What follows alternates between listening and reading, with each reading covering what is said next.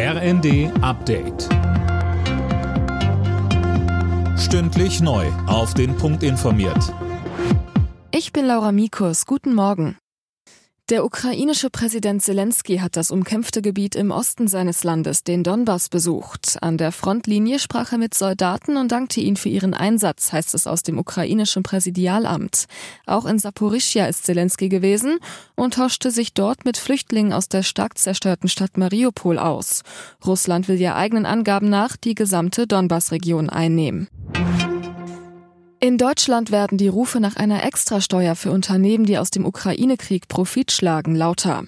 Wie die Zeitung Welt berichtet, will Brems Bürgermeister Bovenschulte über eine sogenannte Übergewinnsteuer im Bundesrat abstimmen lassen. Mehr von Dennis Braun. Die Mineralölkonzerne verdienen sich gerade eine goldene Nase, sagte der SPD-Mann der Zeitung und er betonte, dass die Spritpreise in den letzten Wochen massiv gestiegen sind, sei sicher nicht mit der Entwicklung der Ölpreise zu erklären.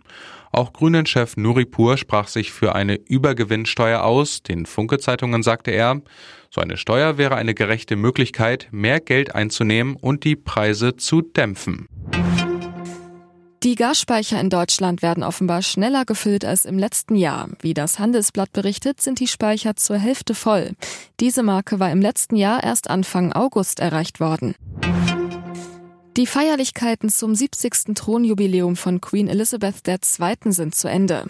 Zum Abschluss zeigte sich die Queen gestern nochmal auf dem Balkon des Buckingham Palace. Die vergangenen Tage hatte sie einige Programmpunkte ausgelassen, weil sie sich nicht fit genug fühlte.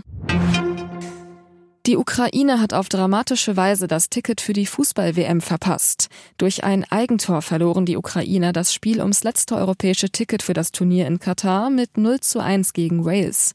Die Waliser sind damit erstmals seit 1958 wieder bei einer WM dabei. Sandplatzkönig Rafael Nadal triumphiert ein weiteres Mal bei den French Open. Gegen Kaspar Ruth aus Norwegen holte der spanische Tennisspieler einen souveränen Dreisatzsieg. Es ist Nadals 14. French Open Erfolg und der 22. Grand Slam Titel. Rekord. Alle Nachrichten auf rnd.de